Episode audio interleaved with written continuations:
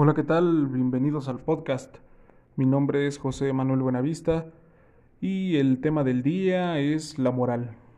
Hablaremos un poco sobre esto tratando de contestar lo más básico. Tendremos en cuenta cosas como ¿qué determina la moral? ¿La moral es algo innato o se aprende? Entre otras cosas. Para empezar, la ciencia nos ofrece dos explicaciones con dos corrientes extremas y una intermedia. La primera la considera como un dispositivo propio de la naturaleza humana, pero en el fondo nos dice que no somos verdaderamente morales. Esto solo es un revestimiento cultural que cubre la realidad del hombre. La segunda plantea que es un principio común de altruismo, gratitud, cooperación y justicia, y que no son resultado de una escogencia personal, más bien es producto de la evolución social. Es lo que Marx afirma sobre el hombre, que es bueno por naturaleza.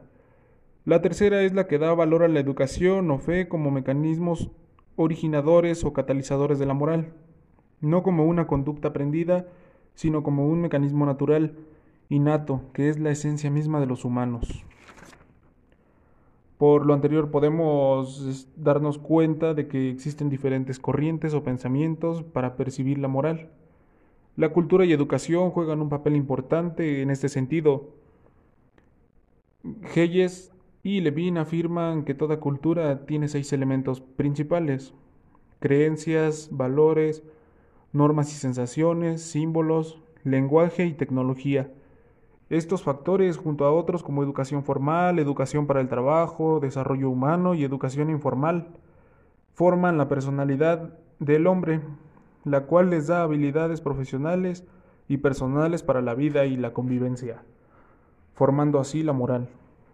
Por último hablaremos sobre la, propuesta de cadena, la cual nos expresa que la capacidad para adquirir la moral es innata y puede realizarse la adquisición antes de ser usada, sin tener mayor o menor valor selectivo. Cadena y Hauser dicen que nacemos con la capacidad de adquirir una moral, pero entre estos dos autores tienen sus diferencias. Hauser dice que la educación gradúa los parámetros y guía a la adquisición de sistemas morales, es decir, que se adquiere con la educación. Para cadena, el vehículo de apropiación no es la línea del razonamiento, solo la creencia y la fe es la que permiten adherirse a una moral. Esta tesis de cadena no desprecia la educación, le da un papel catalizador o fertilizante para adquirir una idea. En fin, la conclusión es que la educación es parte de la moral.